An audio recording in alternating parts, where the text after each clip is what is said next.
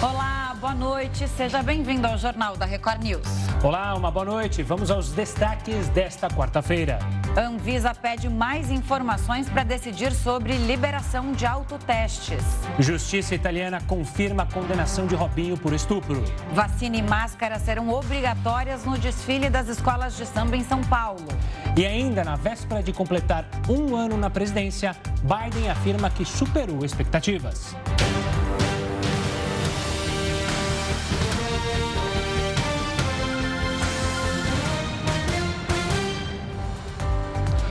O Brasil registrou um novo recorde de casos diários de Covid-19 pelo segundo dia seguido.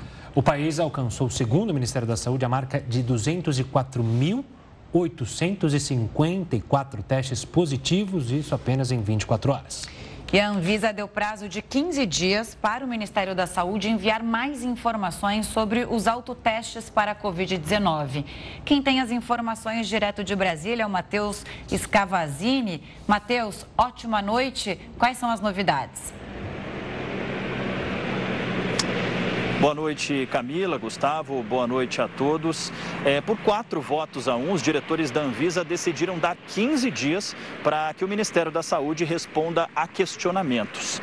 A relatora do processo afirmou que o pedido do Ministério está incompleto, mas diante da situação de urgência, votou a favor. O ministro da Saúde é, comentou que o resultado da reunião da Anvisa e também rebateu as afirmações de que o Ministério não tem política para o autoteste.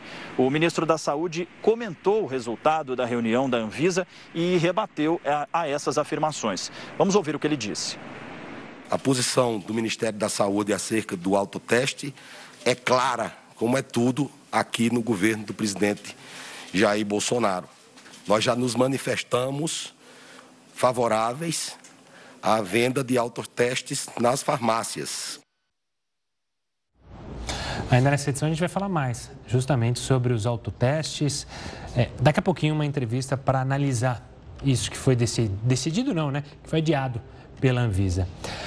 Ainda nesse aspecto coronavírus, Covid-19, a Prefeitura de São Paulo definiu hoje os protocolos sanitários para o desfile das escolas de samba espectadores quanto os componentes das escolas vão ter que usar máscaras e apresentar o passaporte da vacina contra a Covid-19. Quem for desfilar precisará fazer um pré-cadastro. Além disso, os ensaios técnicos e os encontros nas quadras deverão ter controle de público e cumprir recomendações de segurança sanitária.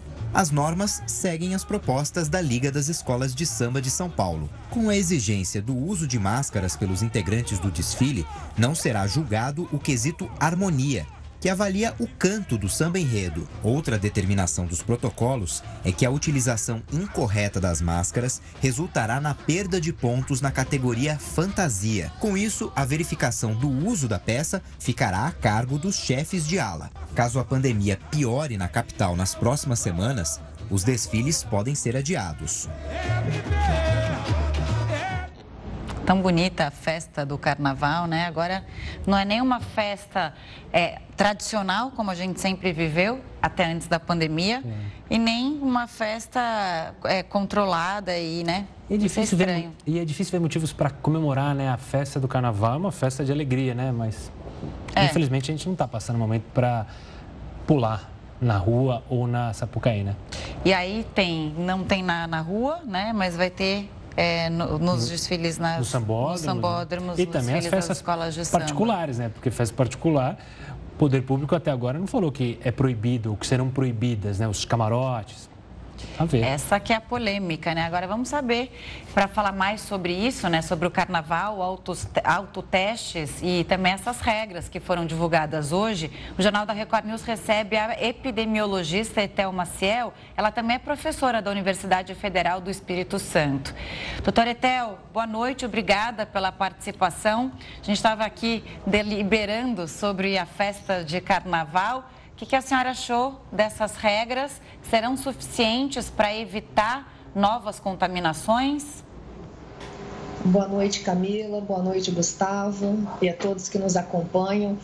É, ter regras é melhor do que nenhuma regra, né, Camila? Mas o carnaval, como vocês comentavam aí, é o que a gente chama de evento super espalhador. Né? A gente tem muitas pessoas aglomeradas, é, em geral é difícil controlar, né? É, é claro que a gente está falando aí da festa no Sambódromo, mas o carnaval acontece no Brasil em todos os locais e, e, a gente tem uma dificuldade grande de fazer algum controle em festas que, que celebrações né, que estão fora aí do sambódromo. Então, o sambódromo, essas regras, achei elas muito importantes e vão ajudar sim, mas a gente precisa ver como nós vamos chegar até lá. A gente espera que a onda, essa onda da Omicron, né, ainda chegue ao seu pico ali em meados de fevereiro e a gente precisa ver a pressão no serviço de saúde, o que, que vai acontecer com as nossas internações, né, os nossos leitos, pessoas que vão ficar mais graves. A gente já está acompanhando em São Paulo, inclusive, um aumento aí de um pouco mais de 60% já na admissão de leitos pediátricos, que é aquela nossa faixa etária que está sem vacinas. Então a gente precisa ter uma cautela grande, ir avaliando para ver o que, que o poder público vai ter que limitar, né? E eventualmente o carnaval pode estar aí nesse grupo, né, Camila? Então, Gustavo, é incerto, eu diria assim, muito incerto.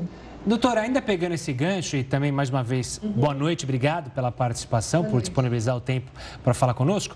Se a gente olhar a epidemia da Ômicron causada nessa nova onda, nos outros países que tiveram ela antes, você dá a impressão de três mais três semanas que começa a cair justamente os números de casos do Brasil. Ou seja, a gente vai chegar próximo do carnaval pensando, tá tudo bem, vamos liberar, não tem problema. A gente não pode ter um repique justamente por esse pensamento que, olha, acalmou, ou na sua avaliação até epidemiológica é, das doenças, a tendência é que ela caia mesmo depois de um certo tempo, mesmo tendo é, um número maior, aglomerações?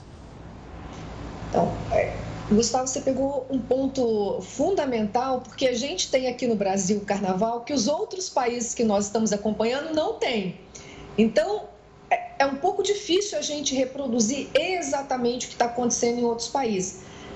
Pelo que está acontecendo lá, se a gente seguir a mesma lógica, até aí meados de fevereiro, a gente teria o pico da subida. A gente ainda continua com muitos casos e muita pressão de leitos de internação e possivelmente alta de óbitos, né, Gustavo? Que a gente sempre tem que lembrar, a gente já aprendeu aí da, desses dois anos de pandemia, que primeiro a gente tem um aumento de infecção, depois a gente tem um aumento de internação e depois isso vai se refletir na nossa curva de óbitos. Não é instantâneo, demora aí um tempo. Em geral, os óbitos a gente vê três a quatro semanas depois do pico de infecção. Então a gente precisa acompanhar isso, precisa ter muita cautela, né, é, para que a gente possa preservar vidas, principalmente daquelas pessoas que não estão protegidas, porque não estão vacinadas, né? Então, principalmente nossas crianças e a gente ainda tem também, Gustavo, um número importante de pessoas que não retornaram para a segunda dose no Brasil. E a dose de reforço, a gente só tem aí pouco mais de 15% de pessoas com dose de reforço, é muito pouco. Nós estamos vendo que os países que tiveram uma queda maior, eles estavam bem mais adiantados com a dose de reforço. Né? O Reino Unido já é, já está com 68% da população com a dose de reforço. Então é um cenário um pouco diferente.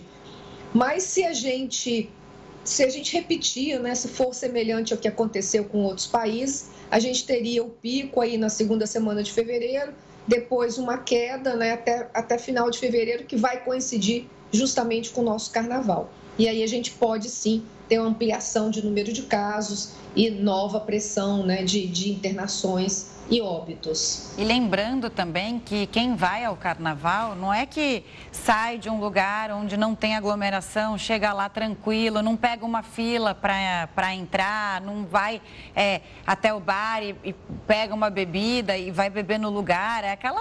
É, é todo mundo, né? É. Super feliz, super alegre, querendo se divertir. Então, carnaval tem um, um a mais aí no quesito, falando, né, fazendo um trocadilho de é, usando essa, essa, linguagem carnavalesca, no quesito de é, aglomeração, né? Não tem como a gente esquecer Sim. disso. Mas eu queria falar com, com a senhora um outro ponto importante de hoje, que é o autoteste. É, a Anvisa pediu mais informações ao Ministério da Saúde para ver se libera ou não o autoteste.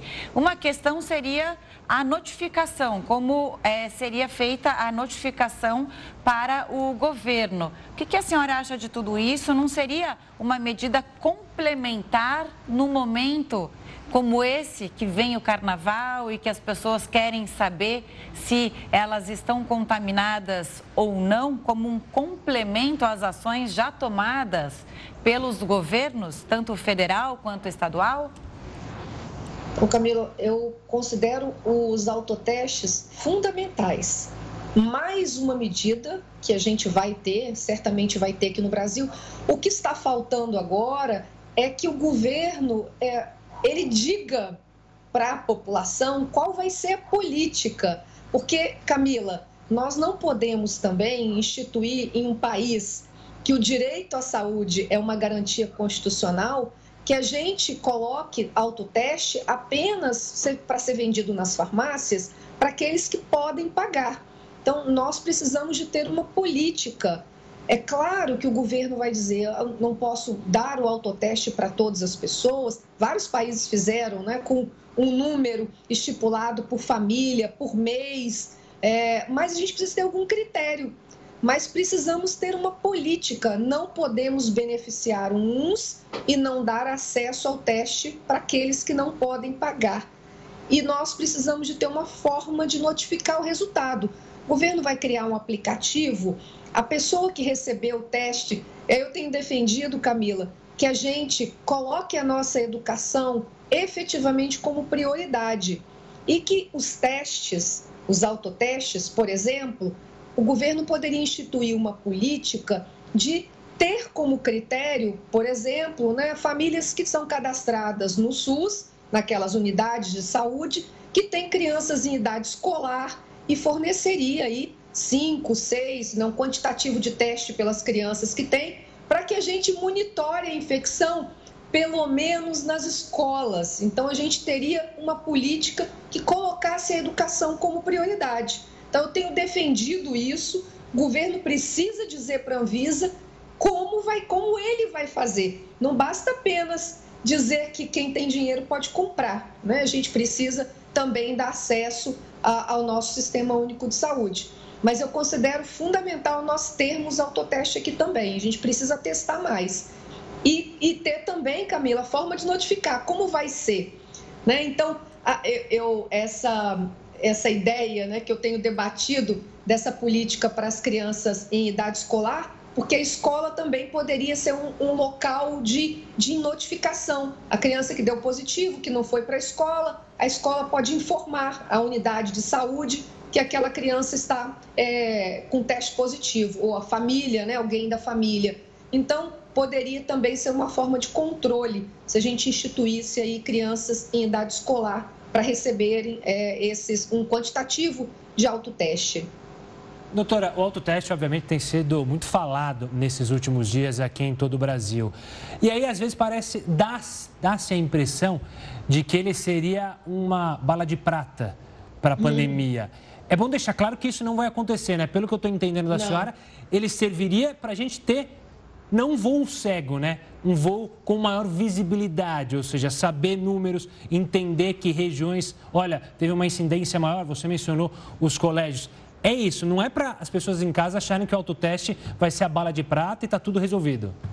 Não, pelo contrário, Gustavo, a gente precisa orientar as pessoas que o autoteste vai ser mais uma ferramenta de, de para que a gente possa ajudar no controle da pandemia. O que ele vai fazer efetivamente? A pessoa vai saber que ela está positiva e sabendo que tem um teste positivo, vai teste positivo, vai ficar em isolamento.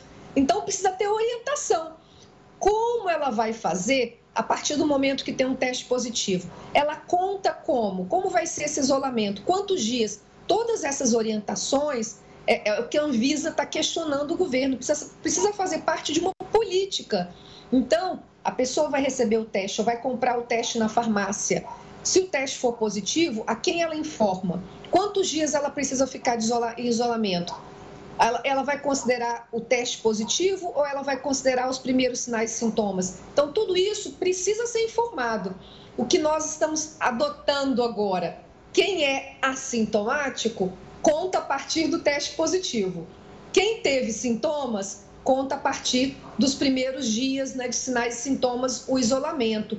Então, é, são muitas respostas que o governo precisa dar de como ele vai fazer essa orientação, senão a gente causa mais confusão do que ajuda, porque se a pessoa testar positivo e mesmo assim não mudar a rotina dela, ajuda nada o teste, né? Então a gente precisa ter uma informação, saber como vai ser notificado em caso de positivo, né? e, e tudo isso precisa ter um controle né, do governo, porque a gente está numa pandemia. A notificação é muito importante, mas eu acho que o autoteste é imprescindível, porque tem muita gente que Sim. gostaria de estar se autotestando e não consegue se testando. E aí ela pode ter a opção de fazer o autoteste e confirmar. E eu acho que daí, de repente, mais casos assintomáticos podem aparecer, né? Porque as pessoas procuram muito o teste quando tem algum sintoma. É estranho é, você ter né, essa rotina, principalmente aqui no Brasil, de ficar se testando, sendo que a prioridade é testar quem já está com a doença e agora com a falta de testes, apenas pessoas no grupo de risco, né, que se testam e para deixar é, essa, essa consciência coletiva é, empática de que você tem que dar a chance para o outro, já que você não está com sintomas. Tudo muito complicado, a gente vai acompanhar isso, doutor Etel. Muito obrigada pela participação e pelas explicações aqui. Bom, e também fica a lembrança para as pessoas que ainda não conseguem ter acesso ao autoteste. Se sentiu mal, está gripada, é óbvio que eu não vou falar aqui para a pessoa não sair de casa, porque muita gente tem que sair de casa para trabalhar, para trazer, obviamente, o pão para casa. Mas evite ao máximo se aproximar de outras pessoas, use a máscara. Vale o mesmo sintoma, se você não for passar a Covid você não tiver, você não vai passar uma influenza, não vai passar uma gripe para outra pessoa enquanto esse autoteste não vem. Bom, mais de 500 mil pessoas fizeram testes de Covid-19, isso em apenas uma semana. A gente vai contar mais detalhes sobre isso em todo o país e também muito mais informação para você daqui a pouquinho. As farmácias seguem com estoques de testes de Covid-19 em baixa. Em uma semana, mais de meio milhão de pessoas fizeram o exame. Assunto para o Heródoto Barbeiro. Heródoto, ótima noite para você. Primeiro, queria saber se você já fez algum teste e se você está nessa estatística de uma semana para cá. Eu Estou, eu testei negativo, mas é aquela coisa, né? A gente sente qualquer coisinha e já quer se testar. E eu queria saber também Bom. se essa alta demanda trouxe um problemão para os laboratórios, né? Tá. Você fez. Gustavo, você fez também ou não? Eu fiz há duas semanas. A última teste que eu fiz. Eu, é, eu fiz mais ou menos também há umas duas ou três semanas. Agora, só uma curiosidade é o seguinte: é, perto da minha casa não havia nenhuma farmácia com teste à disposição. Eu tive que eh, sair para um lugar mais longe, marcar a hora, aí eu fui lá e fiz aquele teste de antígeno, uhum. que você fica sabendo do resultado logo, logo depois. Mas eu tive olhando aqui uma, uma estatística apresentada pela Abrafarma, que é a Associação Brasileira das Redes de Farmácia, e eles é que disseram que nessa última semana nós tivemos mais de, mais de meio milhão de pessoas que correram para as farmácias para fazer o teste. Em algumas redes, não em todas, em algumas não tinha teste para ser feito. Eu, por exemplo, sou testemunha, fui numa rede aqui, não tinha, tive que ir em outra. Mas, segundo a Brafarma, esse problema não, não existe porque foi assim um efeito uh, imediato. Mas as farmácias já estão em condições de receber o pessoal e vai por aí afora. Agora, só um detalhe que é o seguinte: desse meio milhão de pessoas que fizeram o teste, pelo menos 145 mil testaram positivo. É um número alto. Veja bem, de 500 mil, 145 mil testaram positivo por causa da variante de Ômicron, que a gente tem, tem, tem dado aqui no jornal. Então, isso mostra o seguinte: mostra que houve realmente um aumento muito grande. Só para uma comparação, no mês de novembro, positivo era só 7%. Explodiu, foi lá para cima, agora no mês de janeiro. Mas um detalhe interessante é o seguinte: uh, vai haver maior produção de antígenos, e aí você pode poder escolher Uma outra coisa curiosa que eu queria chamar a atenção. Eu conversei com uma pessoa que fez o teste do antígeno e deu negativo. Aí fez o teste do PCR e deu positivo. Aí fiquei em dúvida, falei, então quer dizer que um teste é melhor do que o outro? Eu fui olhar, por exemplo, lá na, no consulado americano, eles estão aceitando os dois testes para a pessoa embarcar três dias antes. Aceitam os dois. Mas essa pessoa me garantiu o seguinte: eu fiz um teste, deu negativo, fiz o PCR, deu positivo. Agora, quanto é que essa pessoa gastou? Aí. O antígeno custa em média. Quanto é que você pagou, você sabe, Camila? Sei, sei, 160 reais. 160. Caríssimo. Você pagou quanto, Gustavo? Eu fiz aqui pela empresa, eu não paguei nada nesse último que eu fiz, não. Ué, tem que seguir o protocolo. Aí que bom que a gente tem uma empresa que segue os protocolos, que pede para funcionários te testar os funcionários. direto. E aí eu fui lá e fiz. Tomou a, a cotonetada. É caro, mas parece que o PCR é mais Olha, caro ainda, média, não é? É, o pessoal sabe, em média está custando 130 reais o teste de média. Um pouco mais para cima, um pouco mais para baixo. Em compensação, o PCR custa 330 reais. E se for no aeroporto aqui de São Paulo, o aeroporto de Guarulhos para viajar, custa 380 reais. Até o teste é mais caro em aeroporto? E só um detalhe... É, é só o cafezinho, o pão de queijo. Caro. E só um detalhe, quem tem plano de saúde também tem que pagar se não tiver uma indicação do médico para fazer. Se quiser chegar lá no, no hospital e pedir, o plano de saúde vai dizer não. Agora, o aeroporto aqui é muito caro porque a resposta vem em quatro horas. Já quando você faz esse teste em outros locais, às vezes a resposta, o resultado, demora um dia, dois, até três dias. E às vezes a pessoa quer viajar. Então ela paga mais caro. E um último detalhe ainda a respeito dessa variante de Omicron. Ela mudou o carnaval de São Paulo. O que, que aconteceu?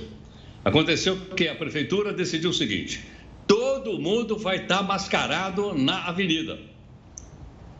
O pessoal da escola de samba, a bateria vai estar todo mundo mascarado e a audiência toda, o pessoal da, da plateia, 70% ocupada, todo mundo de máscara também. Então, acho que pela primeira vez no carnaval, todo mundo vai participar do desfile, porque vai estar todo mundo de máscara. É ou não é? é eu estou separando a minha aqui do Batman. Eu vou colocar do Batman lá na, no desfile, porque vai poder usar máscara. E, e o bom para quem é ruim de decorar letra, que é da escola de samba, que não vai ter mais o quesito harmonia, que analisa se os integrantes estão cantando direitinho é. o enredo. Então, o pessoal que não decora, tá tranquilo esse ano. Heroto, a gente volta a se falar daqui a pouquinho, tá bom? Não volta de Batman, hein? Até já, gente. Até já. Vamos para o Rio de Janeiro, porque o governo do Rio iniciou hoje o projeto Cidade Integrada. O objetivo é a reocupação das comunidades do Jacarezinho e também na Muzema. Vamos então conversar com ele, repórter Pedro Paulo Filho, que tem todos os detalhes. Boa noite, Pedro. Oi, Gustavo, boa noite para você, boa noite, Camila, a todos que acompanham o Jornal da Record News. Olha, de acordo com as autoridades de segurança pública, a ideia agora desse novo projeto da cidade integrada é justamente, além do patrulhamento, também reforçar as investigações nessas áreas dominadas por milicianos ou então traficantes de drogas, além de outras intervenções sociais, o que se assemelha, mas também difere das unidades de polícia pacificadora que aqui no Rio de Janeiro começaram a ser implantadas 2008. Por que, que eu digo isso? De acordo com as autoridades, nesse projeto, o foco será na fonte de renda dessas quadrilhas. 1.300 policiais militares e civis ocuparam hoje as comunidades do Jacarezinho, de Manguinhos, Bandeira 2 e do conjunto de habitação Morar Carioca, na Zona Norte, fica tudo na mesma região, além da região do, da Muzema, na Zona Oeste aqui do Rio de Janeiro. Jacarezinho e também Muzema são dois pontos importantes de destaque para o governo. A gente lembra que Muzema, em 2019, teve dois prédios que foram construídos pela milícia e acabaram desabando. Na região, os moradores vivem sob o julgo de grupos paramilitares que acabam extorquindo moradores e comerciantes, cobrando por serviços clandestinos de sinal de TV, eh, telefonia, outros serviços de venda de gás também tudo fica sob o poder desses grupos paramilitares que oferem aí a renda desses serviços. Já na Zona Norte, o Jacarezinho fica bem, é onde fica a cidade da polícia, que reúne as principais delegacias especializadas. Bem em frente está o complexo do Jacarezinho, que apesar de ter uma unidade de polícia pacificadora desde 2013, não conseguiu conter a violência. De acordo com as autoridades de segurança pública, 38 pessoas foram presas durante essa chegada dos policiais, essa ocupação, e não houve troca de tiros. Diferentemente do que aconteceu em maio do ano passado, durante uma operação da Polícia Civil, a mais letal do Rio de Janeiro, que terminou com 28 pessoas mortas, entre eles um agente da Polícia Civil. Agora, o Jacarezinho também desperta essa curiosidade do que será feito na forma de intervenção social, porque é um bairro entre os 126 que ocupa a posição 121 do Índice de Desenvolvimento Urbano. Por isso, as intervenções sociais são muito aguardadas pela população desde 2013, durante a inauguração da unidade de polícia pacificadora pela região. Bom, todos os detalhes do que será feito nessas regiões que foram ocupadas hoje, nesse novo projeto, serão detalhados. Esses projetos serão detalhados no próximo sábado, durante uma entrevista coletiva que deve ser concedida pelo governador do Rio, Cláudio Castro. Até o momento não houve prisão, não houve tiroteio, houve prisões, 38 pessoas foram presas e a polícia continua reforçando o policiamento na região, agora em definitivo, de acordo com o governo. Eu volto com vocês. Obrigado pelas informações, Pedro Paulo. Um forte abraço e até amanhã. Mudando de assunto agora, vamos falar de futebol. Faltam quatro dias para a bola rolar para valer, hein, no Paulistão. Pois é, já no Campeonato Carioca, o torcedor acompanha o primeiro jogo ao vivo na próxima quarta-feira. As transmissões começam neste domingo às 13h45 da tarde, com o jogo entre Novo Horizontino e Palmeiras. Serão 16 jogos do Campeonato Paulista até o dia 3 de abril, data da grande final da competição. São da Record TV os estaduais mais importantes do Brasil. E uma entrevista coletiva esta tarde, na sede da emissora em São Paulo, apresentou as equipes que vão trabalhar na cobertura dos campeonatos Carioca e Paulista. O telespectador e o que o espectador, o internauta, aquele que está fazendo a programação junto com a gente pode esperar é uma transmissão diferente daquela que ele está acostumado, uh, com muita interatividade, com muita participação e com possibilidade de tecnologia que até então as pessoas não estavam acostumadas. Para o Paulistão, um time de primeira. Nos estádios, ao lado da torcida e dos jogadores, os repórteres da Record. Nos comentários, o ex-árbitro da FIFA, Renato Marcília, e o tetracampeão mundial Miller, craque de três Copas do Mundo. Empolgado, né? ansioso para o próximo domingo. Né? Acho que está todo mundo na mesma atmosfera, isso é legal. Marco de Vargas vai narrar os jogos. O comando das transmissões será do apresentador Fred Ring. Trabalhar com futebol, trabalhar com grande público e com futebol de qualidade, como vai ser com Paulistão e Carioca, é um privilégio. No Rio de Janeiro, o Campeonato Carioca terá a apresentação de Milena Ciribelli. Agora um programa novinho para vocês, novinho em folha, com essas novas nova estrutura.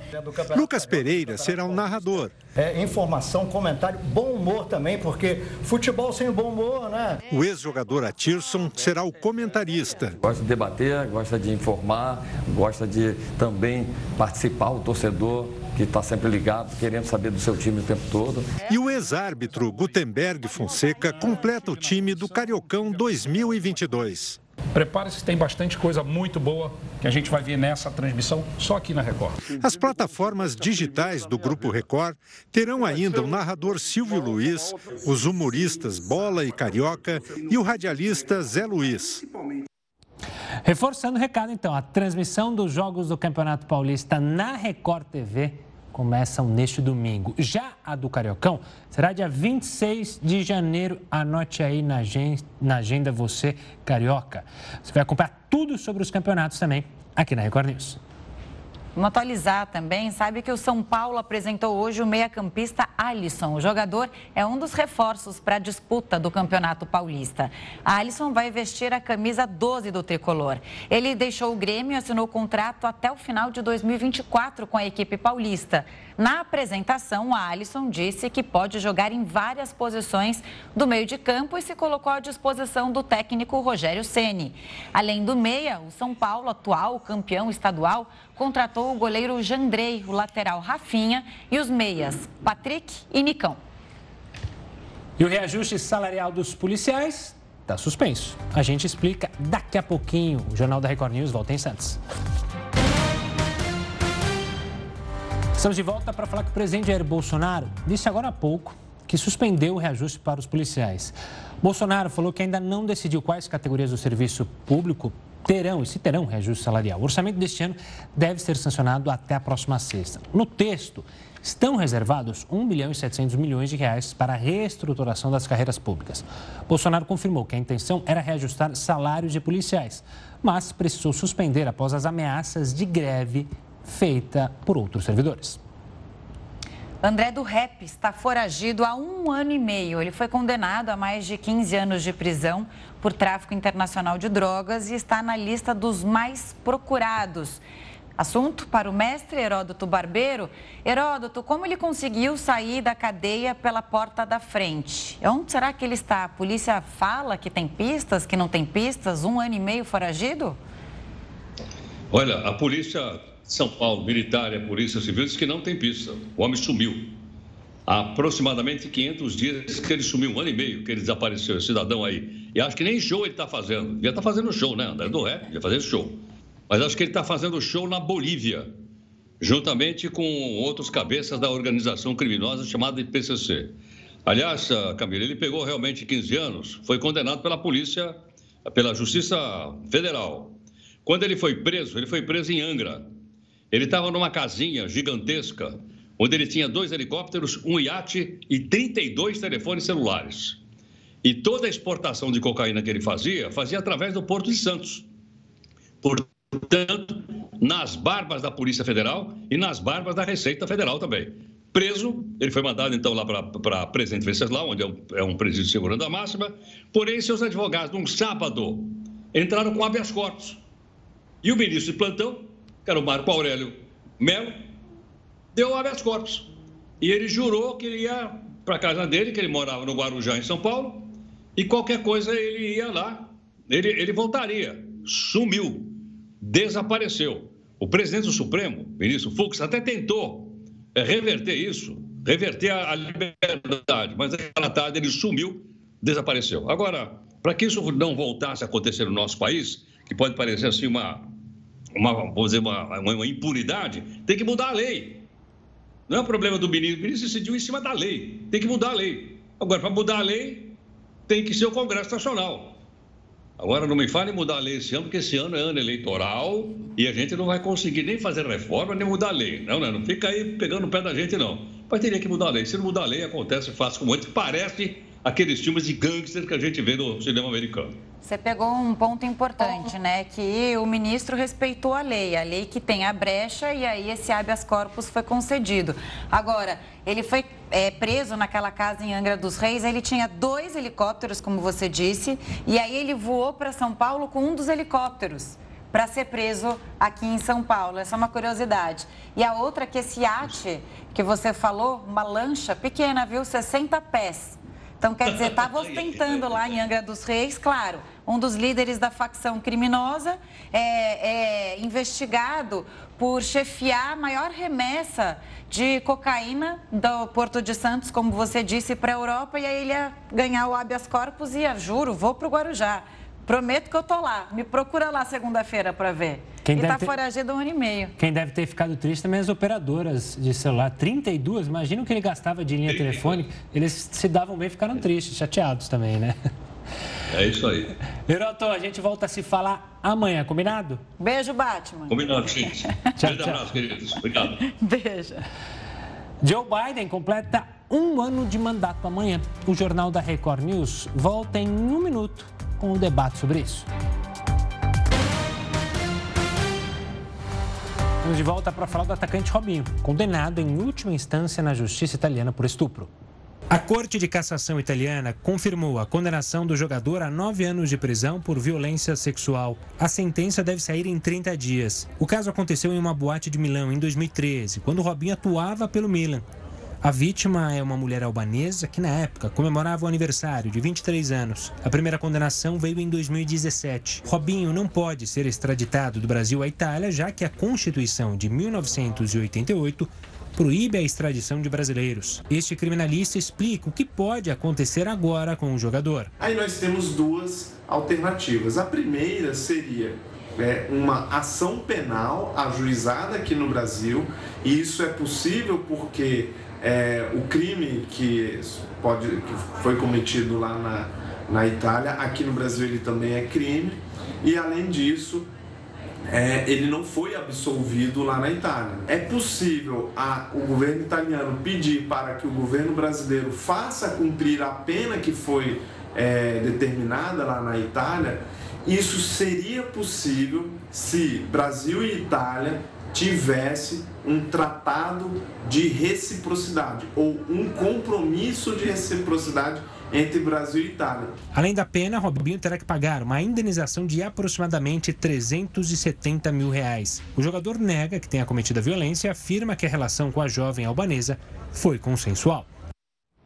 O presidente Joe Biden vai completar amanhã um ano no comando dos Estados Unidos. Numa coletiva de imprensa concedida nesta quarta-feira, Biden fez um balanço do primeiro ano de governo. Questionado se fez promessas demais para o período, ele afirmou que superou as expectativas. Biden ainda destacou as políticas para a redução da desigualdade no país.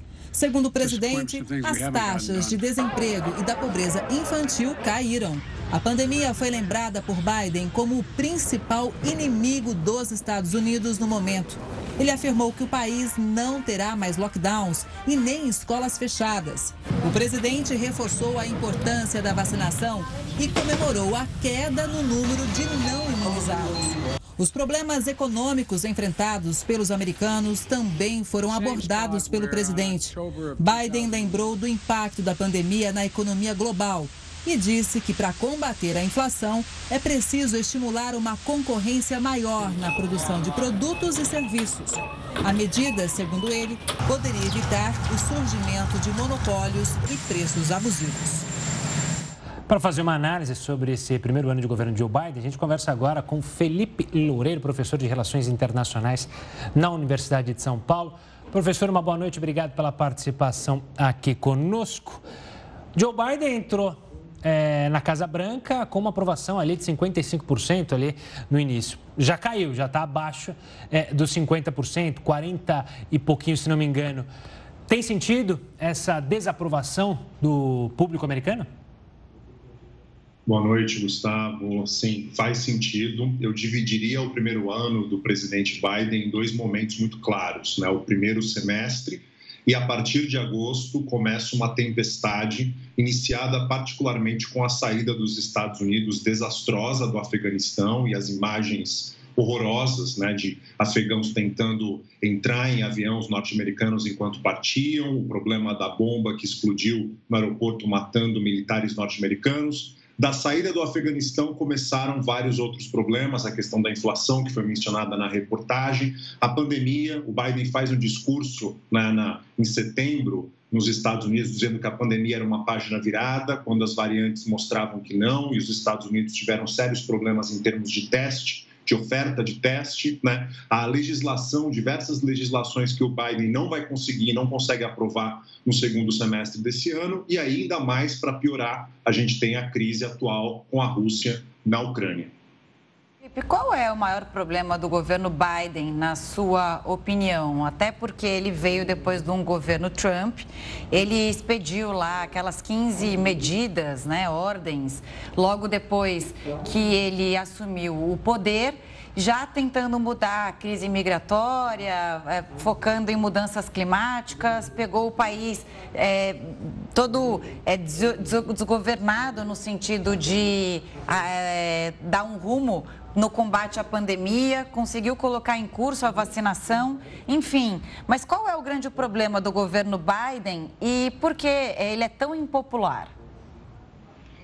Então, Camila, é, o governo Biden, o Biden ele se coloca como uma pessoa, se colocou historicamente como uma pessoa muito experiente, uma pessoa que tem condições e tinha condições de dar a Washington racionalidade né, para a administração pública norte-americana. E como eu disse, a crise no Afeganistão, a forma como os Estados Unidos saíram do Afeganistão, gerou uma, um choque de imagem muito negativo para a administração Biden. Então, esse é um elemento importante que impacta de forma bastante significativa na opinião pública. Agora, se você for perguntar, talvez, os dois elementos mais importantes que ajudam para esse crescimento né, de uma popularidade que está aí na casa dos 40 e poucos por cento, como o Gustavo mencionou, eu diria que a questão da pandemia, né, a, a falta de testes, as filas gigantescas para as pessoas conseguirem fazer teste, principalmente por causa da variante Ômicron, a questão, evidentemente, da inflação, apesar do desemprego nos Estados Unidos estar em índices muito baixos, os Estados Unidos hoje vivem picos de inflação que são realmente preocupantes para determinadas camadas da população.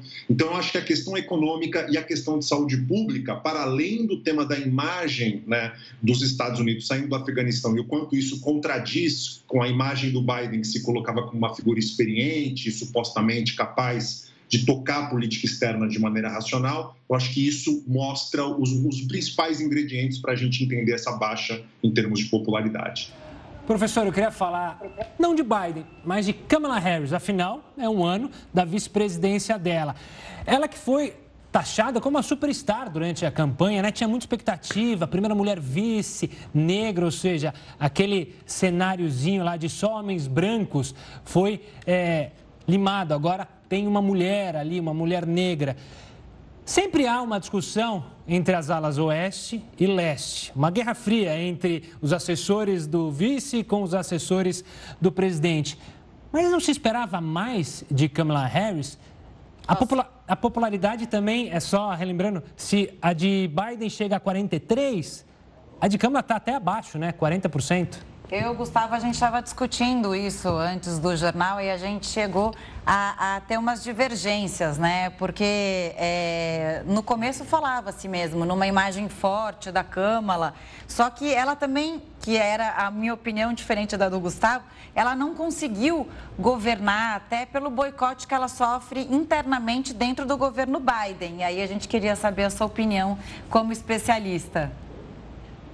Olha, de fato, a Câmara ela não conseguiu um espaço na administração Biden que muitos imaginavam que ela poderia obter. Né? De fato, o presidente Biden ele assumiu né, a liderança desse processo, inclusive hoje, quando foi, foi, questionado na coletiva se ele manteria a Câmara como a sua vice, né, ele foi contundente dizendo que sim, mas é interessante perceber que durante as eleições de 2020 ele nem havia se comprometido se ele iria se candidatar novamente. E hoje ele já deixou quase que claro que sim, se candidataria e traria a Câmara para ser a sua vice. Então, é, ela, de uma certa maneira, teve muitas dificuldades de atuação, porque, de fato, a presidência Biden ficou bastante concentrada na figura da Casa Branca e do presidente. E um elemento importante que eu gostaria de destacar com relação à Câmara, e simbólico, né, é a dificuldade que os democratas estão tendo, pelo fato de a gente estar falando de, da primeira mulher vice-presidente negra, de passar a legislação federal que garante direito de voto,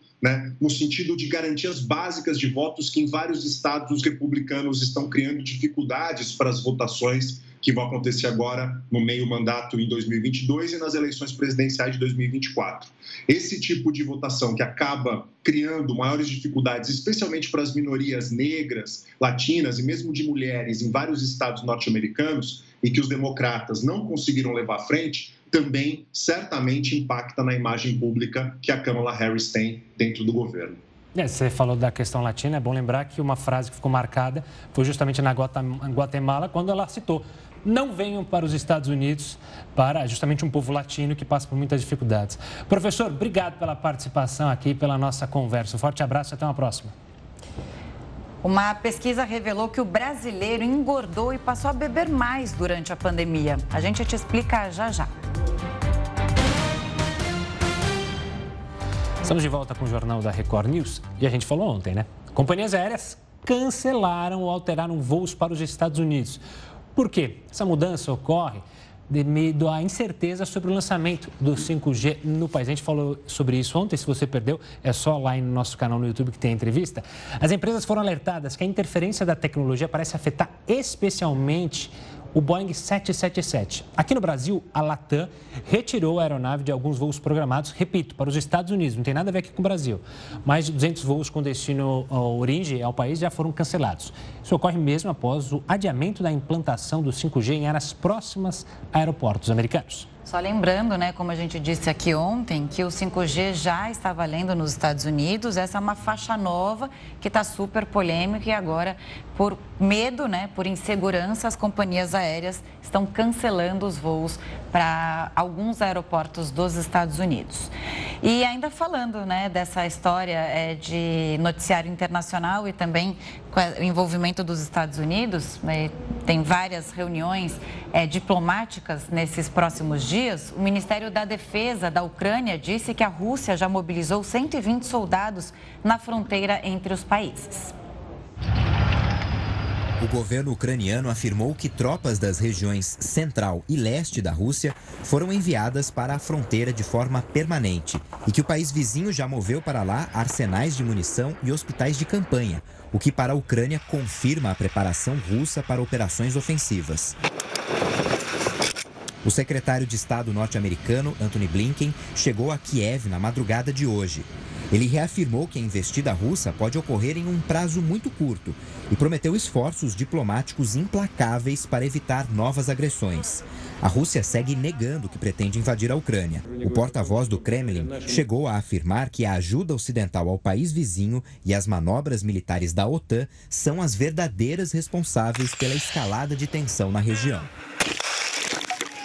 Gente, fazendo uma correção aqui, 127 mil soldados na fronteira. Se fosse só 127, né? É.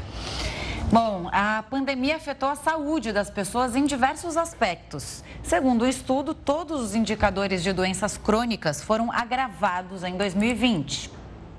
A pesquisa foi publicada hoje pelo Instituto de Estudos para Políticas de Saúde. Ela revelou que casos de hipertensão e diabetes dispararam no primeiro ano de pandemia. Naquele período, a proporção de brasileiros adultos que estavam obesos chegou a 21,5%. O consumo de bebidas alcoólicas também subiu. Foi de 18,8% para 20,9%.